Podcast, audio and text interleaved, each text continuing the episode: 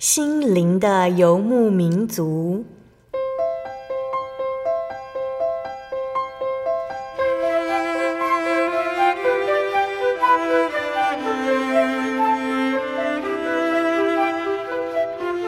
在这个谁都不管谁的后现代社会里，每个人的心灵都是游牧民族。成长的过程就是寻找的过程。每一颗漂泊的心灵，其实都在寻找生命的绿洲。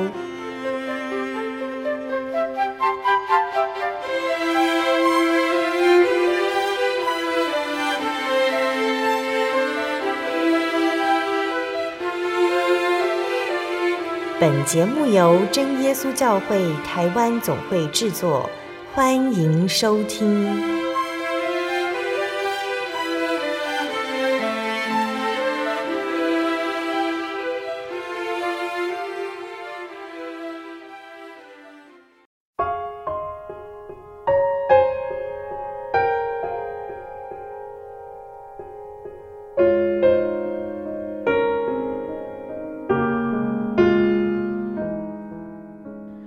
利路亚！所在空中的听众朋友们，大家平安，欢迎收听今天的心灵的游牧民族。我是贝贝，很高兴能够在空中和大家见面哦。大家这个星期过得愉快吗？今天要播出的节目是第一千三百四十集《小人物悲喜，主携我手》。节目邀请了真耶稣教会大同教会的朱怡姐姐妹来分享她的信主经过。那因为疫情的关系，所以这集见证是请怡姐在家里录好见证，然后将档案传来心灵的游牧民族哦。那怡姐她生长在传统信仰的家庭，她的祖父母家里有神龛、有佛堂、有专门祭拜的时间，还有规矩。怡姐小的时候总是懵懵懂懂的跟着家人一起拜拜，从来没有想过自己需要神。但是当家中遭受巨变时，他发现这些神都没有用，一次一次的失落让怡姐认为求神没有用，不如求自己。直到怡姐念大学的时候，因为工作认识了真耶稣教会的同龄，一同到教会聚会，在得圣灵的同时，怡姐看见神张开双手迎接她的异象。那相信听众朋友们都很想赶快聆听到怡洁的见证哦。那我们先来聆听一首诗歌，诗歌过后就会播放怡洁的见证哦。我们要聆听的诗歌是赞美诗的三百九十四首，感谢神。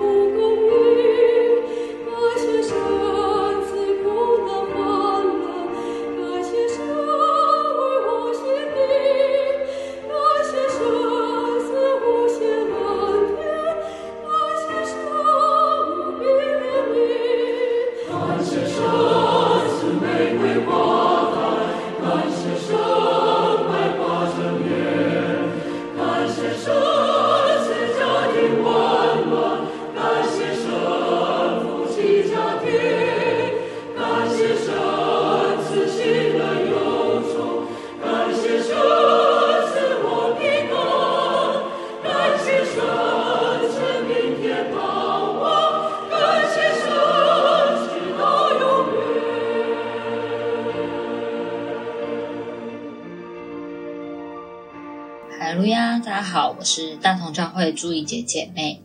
那今天我要以从我不认识神到认识神，那成为神的儿女，在神的带领下完成神的事工，甚至在神的面前完婚这一系列经历，跟大家做了分享。奉主耶稣圣名开始做见证。呃，我本来其实是在传统的信仰，就是台湾传统信仰的家庭长大的小孩。那在家里不外乎就是要拜拜，然后要看时间，要有各种各种的规定。其实我从小就觉得这件事情是非常非常的奇怪。那我自己个人也很不喜欢。可是家里的长辈就会耳提面命的说这样子，那当然，因为我们家族的女孩比较多，所以长辈很常会说哦，因为你是女生，所以你不能做这样的祭祀活动，你不能做这些事情。其实那时候会让我觉得这件事情更更是令人生气，就愤愤不平，就凭什么我是女生，然后我就不能做这件事情？那当时我弟弟还没有出生，只有堂哥，就整个家族里面就。我们这一辈只有堂哥这个男生，所以他其实从小都会被就是长辈们教导要做很多祭祀活动的部分。那还有一个很重要的重点就是不能改变信仰，不然就是以后的祖先啊，然后爷爷奶奶、爸爸妈妈就没有人可以帮他们送终。这件事情是呃堂哥从小被耳提面命，所以我其实一直都对这些事情非常有疑惑。那再加上。呃，爸爸妈妈在我开读幼稚园之后呢，就把我送进教会学校去就读。那它是一个天主教学校，所以我在学校的过程的时间也是要接受宗教教育的训练，就是天主教宗教教育的训练。那当然也要祷告，所以我基本上我整个幼稚园跟小学的过程呢，都是处于在学校祷告，然后回家拜拜这样的状态。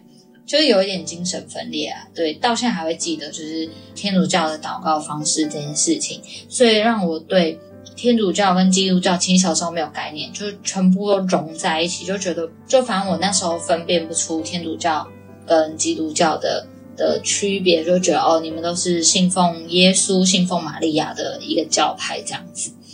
对，那当然，在小朋友的时候，我还是相信世界上是有神存在的。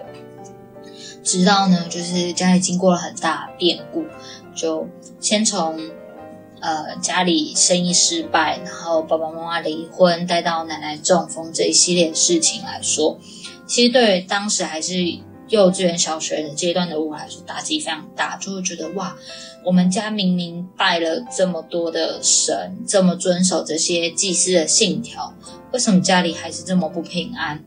奶奶为什么会中风？爸爸妈妈为什么会离婚？那呃，就是甚至我们家为什么会破产？毕竟我们家以前做生意，所以收入也是很不错的。那当时小小年纪，我根本就没有办法帮家里做任何的事情，我只能就是借由祷告这件事情，跟神祈求这件事情，想说要让事情就是可以变好一点。呃，从幼儿园开始，每天都帮。我的奶奶祷告说，请神啊帮助我的奶奶可以赶快脱离中风这件事，让她身体变好，可以再带我们出去，就出去玩这样子。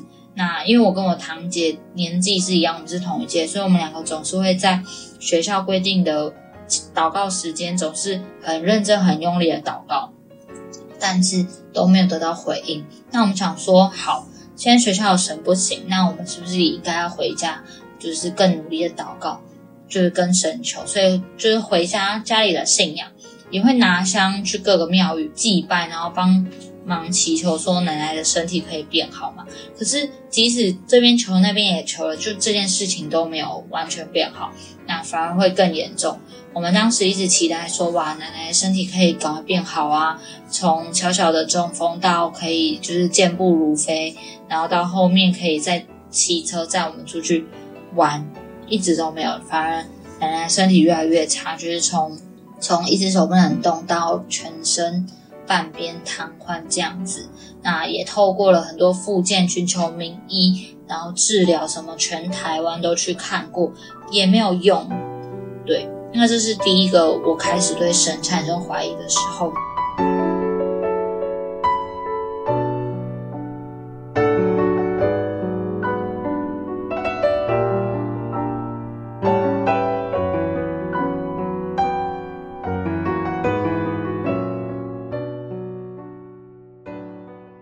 再来，事情接二连三来嘛，爸爸妈妈的离婚啊，当然还有公司的倒闭这些事情，我忽然发现，诶，父母花这么多钱去呃祭拜，但是我们家好像却没有得到保佑。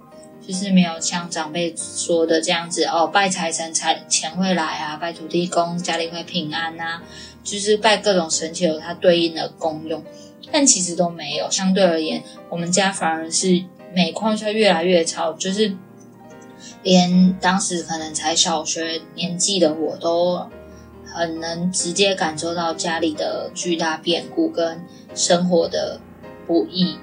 那当然也对我在最后选择是否要继续读私立国中，就是已经有开始有点动摇。我觉得我们家非常的穷，应该读不起私立学校了。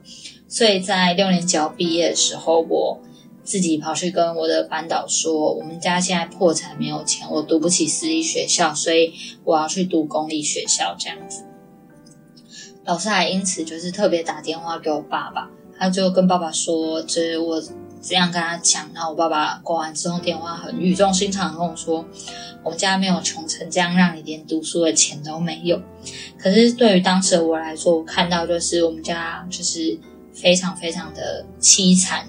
对，那时还小的我是这么样子的。那当然，那时候呃，其实我也开始就是想说，那神都不保佑我们家，我是不是还要继续相信他？所以就是在我六年级毕业之后呢，一样我还是去读了私立学校，但是我从那时候就开始跟自己说，其实世界上根本就没有神，因为不管我怎么求，都不会得到我想要的答案。即使我并没有奢望让事情完全变好，只希望有一点点改变，让我们可以有一线生机，但从来都没有。可是，而且我当时也没有想过，说我是不是祈求错了神。因为是我不管是耶稣、玛利亚，然后甚至是传统信仰神，我全部都求了一遍，就发现没有任何的改变。对我来说，其实打击更大，然后导致我对于神这件事开打了问号。那在小学毕业之后，就决定不相信神。所以呢，上了国中之后，因为是私立学校，每天都过在水深火热的时候。当然，到国三的时候才是压力最大，毕竟要升学了嘛。那我读的学校比较偏升学导向，如果以台北市来说，比较偏维格这样子的学校，就是学校非常要求学生可以考一个好的学校，当然成绩上也有一定的需求这样子。对，那可是，在国三的时候，可能真的是压力太大，加上就是老师太严厉，跟自己心态没有调整到非常好。所以我就得了忧郁症，那是每天就是想要轰炸学校这样子，嗯，奇葩的想法。那当然我也知道，就是现在在那个时候已经没有人可以帮助我了。所以虽然嘴上说不相信神的我，在那个时候我还是祷告了。我没有用天主教的方式，我也没有用呃传统信仰的方式，我就只是。跪下来，双手合十，然后发自内心的跟神祈求。我那时候说：“神啊，求你救救我，脱离这个痛苦。”我知道我可能很不乖，但是我不想要在考试的时候有太差的表现。我希望我的三年来的努力是得到应有的回报的，就只是这样这样子的祷告。那、当然，那样子的祷告之后，我的心里其实舒服了很多。我也没有一直想要呃，透过极端的方式来结束自己的性命。当然，在最后的关头，虽然我没有考到非常非常好的学校，但是跟我自己预期的学校其实没有差多少。对，那也在那里遇到了，就是之后可能跟我跟神之间道路的桥梁，就是遇到了非常好的朋友。那。也是因为他的介绍，然后让我来认识了真耶稣教会。当然，那时候我还没有意识到我的祷告方式其实已经很接近我们自己真耶稣教会的祷告方式了。对，所以毕业之后呢，我一样就是直接把神抛诸脑后。我觉得它就是一个手段嘛，就是一个时间上应急的需要，所以我就没有承认说哦，神是存在，反正我已经达到我自己的目的了。所以听现在想想挺可恶，但是当时真是这样的想法。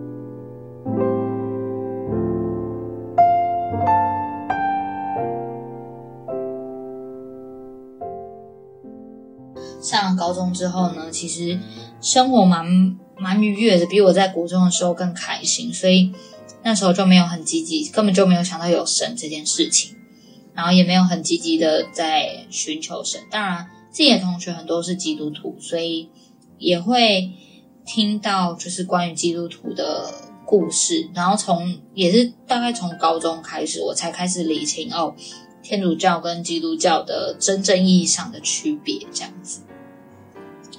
那当然，哎，我高中的时候也有去教会，但只是我同学跟我说，他们教会有地方可以练习乐团。那因为那个时候我是吉他社的，那非常想精进自己吉他的能力，所以就想说，哦，好啊，反正去教会可以练吉他，我觉得很 OK。就这样觉得他们圣诞节活动挺有趣的，就觉得哦，那时候就是为了去练吉他而去教会这样子，目的很不单纯啊。这个就嗯，后面就毕业了嘛。那上大学之后，因为我们家教的关系，就是爸妈希望说，十八岁就是一个独立的年纪了，不是法律上的独立，而也是嗯，精神上、生活上，基本上就是整个人的完全独立。所以爸妈就说：“哦，你现在十八岁了，那你就应该负起你自己的日常生活开销。”我爸妈已经不再给我零用钱这个部分了。所以从大学开始呢，就必须要每天忙于生计打工。那当然，我的大学生活基本上就是被打工、写报告、上课给填满了，基本上没有什么睡觉时间。我的睡觉时间大概都在课堂上。对，就是我打工打到有名到教授都知道哦，可能今天请假是又是跑去打工这样子。对，那当然就是在大三的时候吧。我觉得哦，真的是太累。就是在某一天冬天的时候，我记得我结束了一整天的打工，然后我可能已经很久很久没有休息了。我觉得太崩溃了，手上可能还有好几个报告要写，可是我已经没有力气写了，所以我就决定就是痛哭。应该说，我决定跪下来跟神说。呃，求神拜托救救我，放就是让我不要，就是再沉浸在这样子的氛围里面。求神帮助我，就是让我脱离这样困难，就让我可以过正常的人生，过好的人生这样子。其实我的祷告方式也就如同是国中的时候那样的祷告。双膝跪下，低着头，双手合十，用尽全身的力气向神祈求，就像那样。但可怕的事情是，我祷告完我就睡了，毕竟是哭着祷告，真的太累了，受不了。就在隔天，我的高中好同学他就打电话给我，就说：“哎，我要介绍一个工作给你。”当时对我来说，介绍一个工作给我，如果钱真的比较多，我会非常开心。我想要省下时间来睡觉、来休息，因为那时我的身体已经有点不堪负荷了。对，我就跟他约了时间，然后认识了这份工作，也在这里工作。当然，在工作的期间呢，认识了真耶稣教会的一群同灵。起初呢，我对他们信仰其实我没有什么感觉，就是哦，他们是基督徒这样子，就哦，好基督徒，然后我就略过了。直到有一天，这群同龄们跑来跟我说：“哎，我们要出去玩呢，你要不要一起？”当时的我真的是极度想要出去玩。原因是因为我被生活就是压垮了。我的大学生活里面基本上就只有打工跟写报告，还有上课，没有什么玩乐的部分。所以只要有人想要找我出去玩，我就觉得好，我一定要去。所以我连要去哪里，然后费用多少，什么时候回来，去几天，我完全没问。我第一句话就说好，我去。然后他们才跟我说，哦，我们就是要去几天。他们也只告诉我说要去几天而已。好，那当然时间到了，二话不说我就跟他们去了。这群同龄带我到的地方就是真耶稣教会的葵辉教会。我第一眼就被葵辉教会吸引。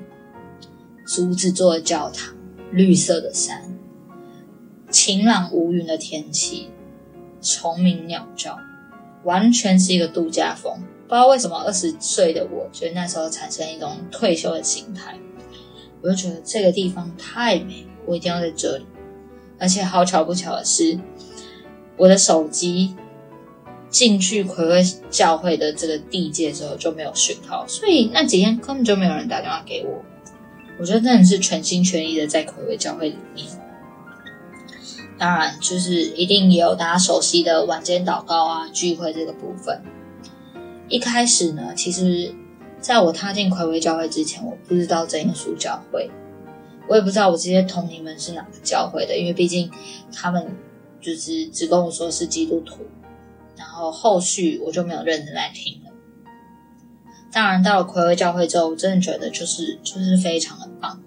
在晚间聚会的时候，其实大家很害怕我听到圣灵之后的反应，但是我必须要说，听到我们圣灵的祷告，我觉得非常的亲切，就像家人们之间非常吵闹的聊天，热情又温馨。在我印象中，所有祷告必须神圣、无声、虔诚。毕竟天主教学校是这么教的嘛，祷告的时候一句话都不能说，连针掉到地上的声音真的都听得到。这样子的祷告方式跟真耶稣教会的祷告方式，让我觉得非常的讶异，让我觉得很亲切。当然，就是在那一次的葵辉的信仰体验之旅中。让我知道了神其实应该是存在的，因为在那天我有生理的感动。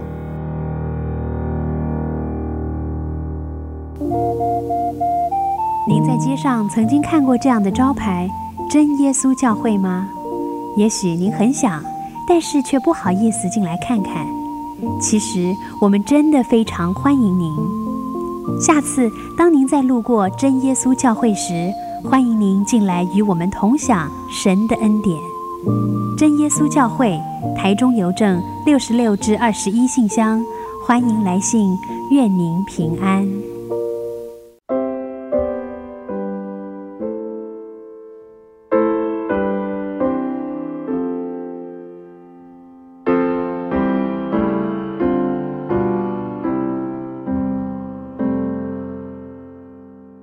亲爱的听众朋友们，欢迎回到我们的心灵的游牧民族，我是贝贝。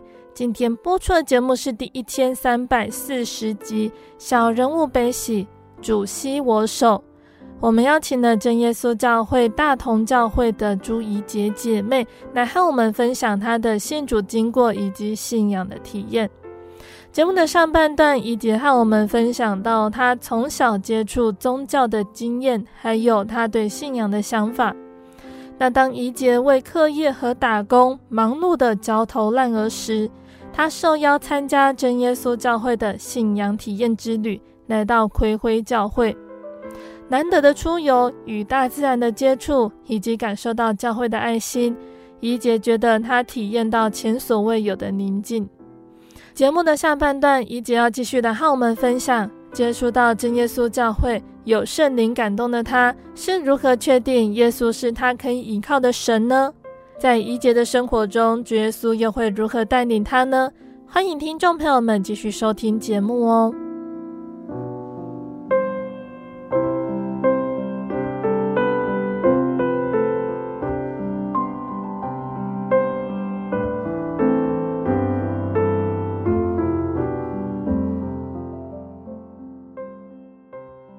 可是，不管是这样的感动，还是后续同龄们的再关心，对我来说，其实我只是哦，你或许在这样子的想法。后面我就更认真的投入到我自己的生活中了。对于教会，就是有点爱去不去这样子，有空才会去啦。终于到了二零一五年，二零一五年的十二月，时间很刚好，礼拜五圣诞节前夕。然后我们这次到了立山教会，一样是这群同龄的邀请，我们到了立山教会，在那里呢，其实我有跟神求圣灵。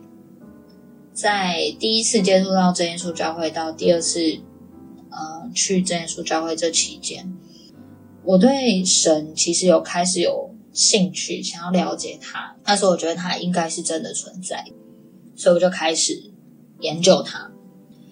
那到那时候我就发现，我非常需要被证明它是存在的。唯一可以证明的就是圣灵。毕竟这是我们跟他可以接触到最快速的方法。我就想说，好，我一定要求到圣灵。你给我圣灵，就表示你真的是真的存在。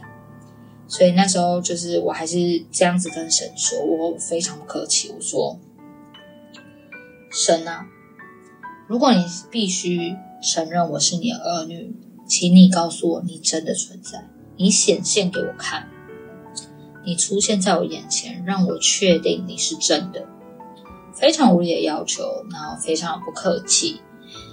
当然，会讲出这样的话，表示也是很卑微的，想要就是让我看见他是真的存在，我才要相信。这样子的祈求法，我真的是不建议大家这么做。但是神真的是因材施教，知道每个人想要看的东西是什么，可以他可以显现给每个人看，只是用不同方式用。那个人可以接受的方式，那我可以接受的方式就是看到他嘛。求了很久之后，我在立山教会的会堂的上方，突然看到一道门。对，当时我是很认真、紧闭双眼祷告，突然看到一道金色的大门。我还在想说，这是我幻想的？其实不是，是真的神出现的一道金色的大门。那这道金色的大门缓缓的打开。有一个人张开双手，我看不见他的脸，但我知道他是神。张开双手要拥抱我的姿势，透过他就是衣袖间的缝隙，门的缝隙，我看见这道门后是一片金碧辉煌的宫殿。我知道里面什么都有，我也知道神在里面帮我预备了一间房，一间只属于我的房。当我看到。神张开双手准备拥抱我的时候，我知道我回家了，就像流浪很久的小孩，终于找到家在哪，而且已经在家里准备了一间属于你自己的房间，属于你的地方。承认你是我们家的孩子，在你还没回家之前，这个地方早就已经准备好了。虽然得到圣灵当下我没有痛苦，但是我明确知道我得了圣灵，那感觉就像一股暖流充斥着全身的细胞，整个人突然暖烘烘的。没有哭的我，但确切的感受到了神的爱。这个时候，祷告结束了，铃声响起。立山教会当时的主牧传道是柯仲明传道。他直接问我说：“你之前就有圣灵了吗？”我说：“我没有。”他说：“你的灵眼很清楚，你知道你自己得圣灵。”当下我只回答他：“我知道，我知道我得了圣灵。”我还在就是沉浸在神给我的暖意当中，所以我没有办法太好的回答当时其他人跟我讲的话，还有其他人的祝福。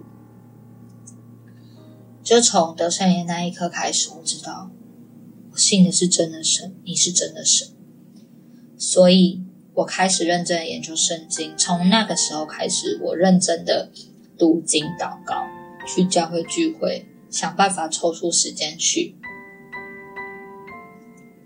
也是这样，在读经的过程当中，我得知了，除了圣灵没有用，还要受洗才行。所以。我那时候就急于的想要受洗，刚好，呃，又办了一次信仰体验之旅活动，这次去碧后教会。我向神祈求，我想要受洗，越快越好。我真的很怕自己无法得救，所以我就跟神说，越快越好。在那天，神让我看了一个如同卡通一样的彩色画。动画哦，卡通一样的动画。呃，神是牧羊人，我知道他是神，也知道他是牧羊人。他带领了一群小羊走在荆棘圈里面，还有一群小羊在这个荆棘圈外。我自己就是在圈外的那个小羊。那时候我其实心里很急，我知道我一定要进到那个圈里面。可是我找不到任何的地方可以进去，因为毕竟是荆棘丛嘛，密密麻麻的。我就一路盯着神，一路跟着这群羊往前走。就在不多时，我看到了前面的荆棘丛有一个缺口，那个缺口就像是神预留好的一样，非常的整洁，切面非常的完整。神就等在那个缺口，站在那里。往后看，我们这群在圈外的小羊，我那时候心里就是一一阵激动，他说：“我一定要进到圈里，我一定要赶快到那个缺口。”所以我就一路跑，一路跑，用尽我最快速度，我走到神的面前。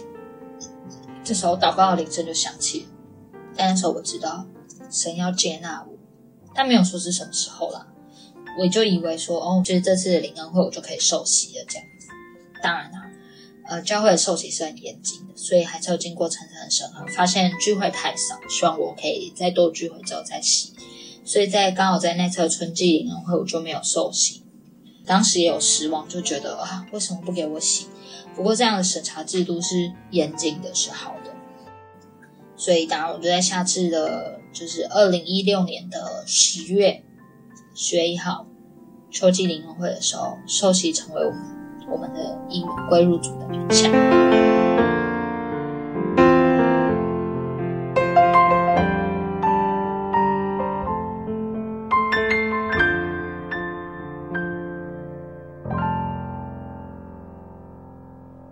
呃，在我受洗没多久之后，其实我很深知我自己的不足，圣经知识上不足，然后，所以我很认真。的去呃读经，然后当然也参加各种研习会，比如说高登组成训、社会组成训都有去参加这样子。那在这期间呢，就是也有人问我说：“哎，你差不多可以准备要不要去这个中央教育实习一下？”其实我当时第一个反应是，我连自己都教不好，我要教谁啊？所以我就拒绝了。我就跟众人说：“啊，不行，还没有到时间，我还没有做好这样的准备。可是神正知道每个人该用什么方法教导。那时候我就就是去了社会组神训，在中午吃饭洗碗的时候，刚好就是传道们都站到我旁边来洗碗，也真是一个很刚好。然后传道就跟我闲聊，他说：‘哎，为什么可以常常看到你来社会组审讯啊？’那。”你工作是不是比较弹性？我说，对，工作时间是可以自己排的。那传道就说，他说，那你愿不愿意去泰北那边教当地的小朋友中文？我第一个直觉是什么？教中文还是泰北？我以为是泰北高中，就是士林的，就不是，是泰国北部那边。然后。我说跟传道说，传道，我英文不好，我也不会讲泰文诶。传道回答说没事，那里有人会翻译。我还问传道，开玩笑问传道说，那讲台语可以吗？传道说可以啊，传道可以跟你讲台语。我那时候觉得，嗯，好像可以，反一个月的时间去教当地小孩中文，我觉得对我来说负担没有很大。但我本来也想当志工啊之类的，就是一直苦于没有机会。刚好在教会可以实现这个机会，我就觉得很棒，所以就准备了这件事情。从我得知要去台北做事工，到真的去的这期间，其实经历了十三个月。这十三个月，我很焦躁，我不知道该怎么办。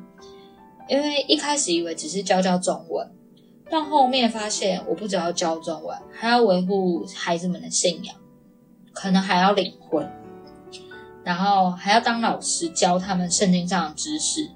突然觉得这些事情好像超乎我的所可以负荷的事情，我就很紧张。我就赶快回去求助我们当时的教育部，我就跟他说：“啊、我不小心接了这事工，对，太不小心。”我说：“我接了这事工，然后我现在不知道该怎么办，因为我没有教过孩子们，我也不知道我们的中央教育是怎么学的，怎么上课的。”我们教育股二话不说就说：“来，开始安排你进中央教育去实习。”那当时在少年班实习，就。就也去参加了教员讲习会，拿到了证书回来，这样子，用超过一年时间准备这个试工，对我来说是一个蛮大的挑战，因为毕竟我从来不知道我有能力可以帮助神照顾他的小羊，因为我自己都觉得我还是在喝灵奶的阶段，怎么可能去教其他人？我就是说，神不会准备超过我们能力所能及的事情，但是他会想办法训练我，成为他的器皿。准备的时间花了三个月。当飞到台北，其实飞到学生中心，就是从台湾到学生中心，花了整整一天。早上六点多的飞机，下午四五点才到。学生中心，一整个路上都要么在飞机上，要么在车上，其实让我非常的讶异，因为我也是第一次自己一个人出国。当时有就是一样是华冈团契的学妹一起去，这样子让我很安心。就是其实，在准备的时候，我还知道自己要教诗诵的时候，其实我非常慌张，因为我不会弹琴。然后我也不知道该怎么教小孩，我那时候就跟神祷告说：“求主耶稣，拜托，请给我一个可以帮助我教诗诵的的姐妹或弟兄，让我可以一起去。”结果没想到这位学妹就是真的很会诗情的部分，那她可以教小孩乐理诗颂课。我真的觉得神就是帮我准备好了，就是帮我们排除一切的困难，就是要让我们去这样子。到了当地，我真的觉得非常非常的不一样。我是一个很怕中暑的人，然后我不太能待在太热的地方。然后我问过，就是就是泰国当地人，就是说其实台北对他们来说已经是非常凉爽的地方了。那我去的月份对他们来说也是一个很舒服的月份，就是比较不会不会湿闷热啊，然后是个凉爽的月份。我会觉得哦，好像时间上也不错。但去的时候，我是认真觉得，嗯，真的很热，就是呃，完全不一样。就是孩子们上学的时候必须穿我们秋冬的衣服，我还在穿着短袖，觉得非常的热，要不要穿短裤出门的那个纠结情况下，是这样子的温差程度。当然，呃，去的时候也有跟传道一起去访问，然后。也必须备课嘛，因为孩子们每天回来都是需要先上一节宗教教育的课程，然后呃才能吃饭，然后再完成自己的工作，就等于我二十四小时基本上都跟这些孩子在一起，总共三十四天的过程。我一直不是一个非常有耐心的人，对孩子来说，我不是一个很能忍受孩子没有规矩的。我是一个，就是我们能沟通就沟通，如果不能沟通，我真的会崩溃的一个人。那呃，环境的不一样，成长的经历不一样，教育的方式不一样，其实一开始都一直给我很大的挑战。当然也有被学生气哭，连续好几天在躲在教室办公室哭也有。也有跟同工之间的摩擦，都有都有，有太多太多的事情是神想要训练我的，然后一次都在台北这边全部上演一遍，然后让我快速的调整。就是知道神花这么大的力气，已经就是要对我来说，就是希望我可以成为他可用的器皿。其实那时候。自己对自己能力失望到跪在地上跟神说：“你到底为什么要选我？毕竟我的能力真的不足啊！”我说：“你给我的功课真的太多了，我觉得我根本就没有办法接受。”然后也是因为我觉得神给我的的功课，我觉得超出我的能力太多了，也是神。训练我要依靠他的部分，因为其实从以前开始，我并没有很常把自己的烦恼告诉神。我觉得我自己可以处理的事情，我都从来没有去祈求过神。可能神也要训练我这一个，就是卸下自己的重担，然后与他同行这样子。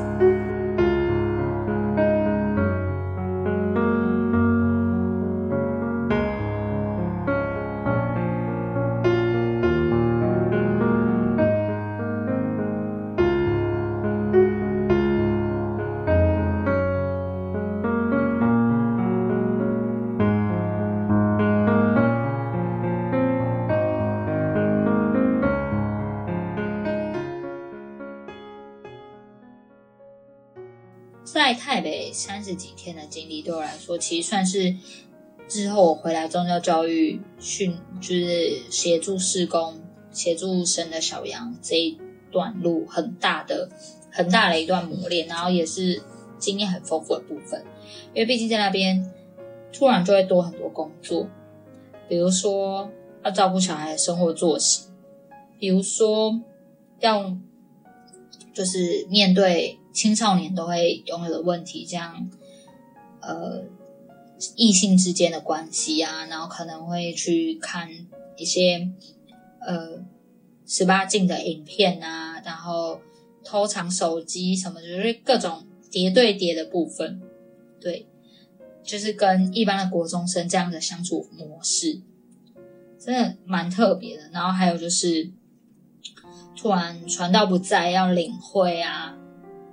然后，呃，要带小朋友做不一样的功课啊，带他们出去玩啊，陪伴啊，这些事情其实让我就是一个很新的体验，让我觉得非常的不错。我也知道，就是在要走的时候，我才知道哇，神要我带回去的是什么，神给我的功课是什么。在当下其实不会，就是觉得啊、哦，每天事情好多，就是神已经快把我逼到。我已经快走投无路这样子，对。那当然就是离开泰国前，我还是有去曼谷教会，就赫然发现自己在台湾教会真的很棒。就是比起国外的教会，台湾的资源真的非常非常多。曼谷已经是市中心的，就是他们的首都了，但教会上需要被帮助的地方还是很多很多。每个教会都有每个教会的问题跟试炼。那我真的觉得，在台湾的我们其实已经比很多国家都幸福很多了。当然，也因为这样，可能太幸福了，让我们跟神之间的关系就不没有如同其他的教会这么亲密。这也是我们可能，就是这也是我回来之后发现我们是需要检讨的部分。对，当然。回来之后呢，就感谢神。其实他有帮我预备了我自己的另一半。一开始呢，其实没有想过会成为他太太，也没有想过会跟他交往。可是神让我看到了他身上我没有的，就会觉得哇，这个人怎么可以这么的温柔？他是一个。虽然脾气很急，但是说话总是不急不躁的人。我是一个脾气很急，但是说话也是非常急，一整个急惊风，非常的风风火火的一个人。然后又吵又爱聊天，他是属于安安静静像书生那样的人。我觉得哇，世界上怎么可以有一个完全跟我相反的人？他的饮食习惯啊、生活作息啊、处事方式也是跟我完全相反。一开始我觉得，嗯，当当朋友可能还行。如果真的要一起生活，可能每天都要炸裂这样。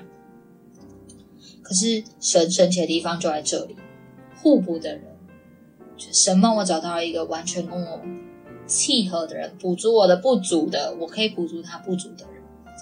在这之间，就是当然也有经历过很多，就是相处之间磨合啊、磨难、吵架，但在神的爱下。就是我们一路都走过来，这些困难就是一路都走过来，然后最后呢，是终于在二零二一年的十二月十二号，在神的祝福面前才完婚。就是之后呢，基督就为我们家之主嘛，神就是我们家的头，一切都要听神的。对，很感谢神，就是身为教员，我们帮小朋友做了。一件非常非常棒的示范，就告诉孩子们说，其实每个人都真的应该要在就神的祝福下结婚，就是呃，主内联姻，主前完婚这件事情真的非常的重要。对啊，感谢神，就是所赐的一切，让我经历了这么多，也感谢神一路的陪伴跟试炼。希望我这无用的仆人可以成为他。可用的器皿，那也希望神就是运行在我们之间，让我们每一个人都可以得到神的祝福。愿一切荣耀归于天上真神。哈利路亚，阿门。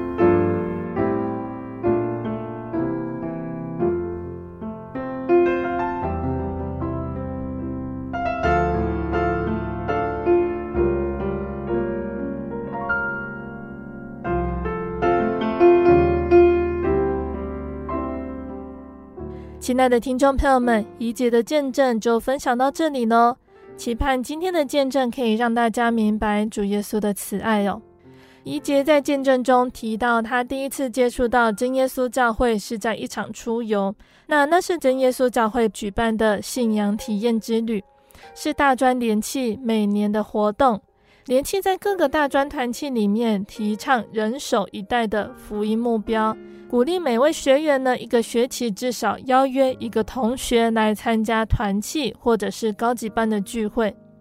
那信仰体验之旅呢，更是让慕道的同学有更充足的时间和弟兄姐妹共享在主里的美好，一同体验真耶稣教会的信仰。那怡姐最终接受了这份信仰的原因是什么呢？那听众朋友们一定都知道哦，是怡姐发现了。这个世界上有神，这位神是他可以依靠的。原本怡姐认为世界上没有神，从小的经验让他想要凡事靠自己。但是当人生走到大学时期，怡姐就已经被事情所淹没，好似没有目标的忙碌，让他感觉到疲惫。可是这份信仰让他知道他不是孤单的，他有厉害的神可以依靠。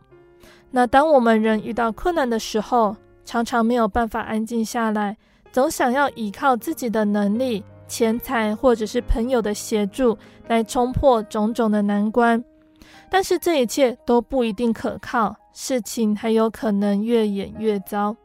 而依靠神的人，能够蒙神赏赐智慧、平静安稳的心，来面对一切的顺利，心中也有平安。因此，我们人生在世，凡事依靠神是最重要的事情。耶稣能够让我们体认到，无论何往，有他同在，就能够一无所缺、一无所惧。所以呢，我们也期盼听众朋友们能够把握机会来认识耶稣，让耶稣成为我们生命中最大的依靠。那在节目的最后，贝贝要再来和听众朋友们分享赞美诗两百零八首《圣徒被提》。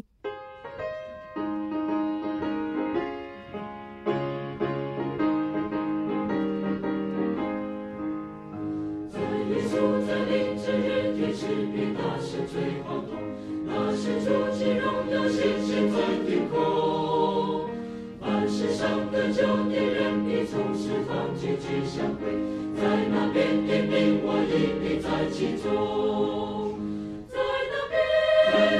在其中，在那边，在那边点名，我一笔在其中，在那边，在那边点名的时候，在那边点名，我一笔在其中，凡在主里睡了的人，身体都必先复苏。我将海存了的信徒也改变，一同被提到云里，在相逢，在那边点名，我一定在其中，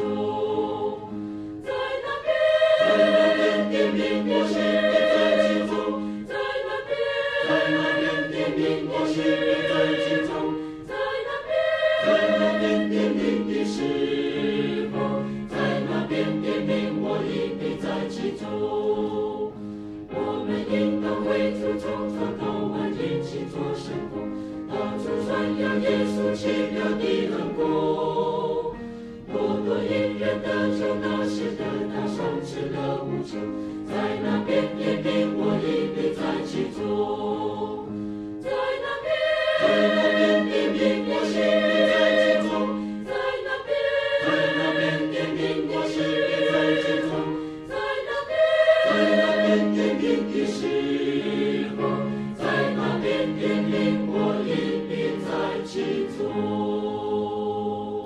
亲爱的听众朋友们，我们的节目到这边要进入尾声了。如果喜欢今天的节目，欢迎来信索取节目 CD。如果想要更了解真耶稣教会和圣经道理，欢迎来信索取圣经函授课程。来信都请寄到台中邮政。六十六支二十一号信箱，台中邮政六十六支二十一号信箱，或是传真零四二二四三六九六八零四二二四三六九六八。我们更欢迎听众朋友们亲自来到真耶稣教会参加聚会，或者是收听收看真耶稣教会的线上直播，一起共享主耶稣的恩典。那想聆听更多心灵游牧民族的节目，欢迎上网搜寻喜信网络家庭收听线上广播。使用智慧型手机安卓系统的朋友，也可以下载我们的 App 来收听。那大家呢，也可以在 Podcast 平台上来搜寻收听我们的节目。最后，谢谢你收听今天的节目，我是贝贝，我们下个星期再见喽。心是一只鸟，飞行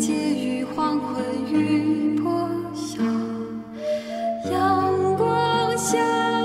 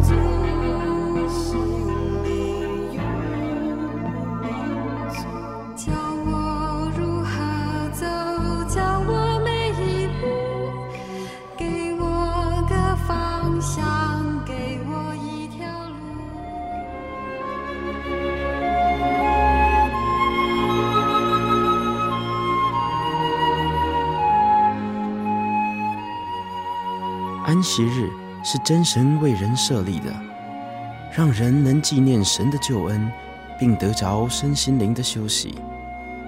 在每个星期的最后一天，星期六，我们应当放下一周的劳碌，来到教会聆听福音，在诗歌、祈祷和彼此祝福的聚会里，安顿我们一周的疲惫。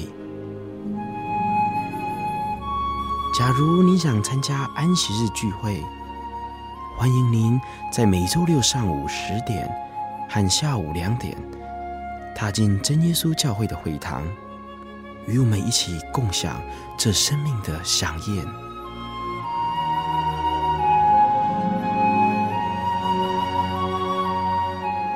真耶稣教会邀请您一同来参加安息日聚会。我对圣经的道理好有兴趣哦，可是又不知道怎么入门哎。你可以参加圣经函授课程啊！真的啊？那怎么报名？只要写下姓名、电话、地址，寄到台中邮政六十六支二十一号信箱，很快的，你就会收到第一课的课程了。赶快去寄吧！嗯。圣经函授课程能循序渐进地引导您更了解耶稣基督的福音。得到生命的滋润和来自信仰的力量。本课程完全免费，欢迎来信台中邮政六十六支二十一号信箱，请注明参加函授课程。愿神祝福您。您在街上曾经看过这样的招牌“真耶稣教会”吗？也许您很想，但是却不好意思进来看看。其实我们真的非常欢迎您。下次当您在路过真耶稣教会时，欢迎您进来与我们同享神的恩典。真耶稣教会，台中邮政六十六至二十一信箱，欢迎来信，愿您平安。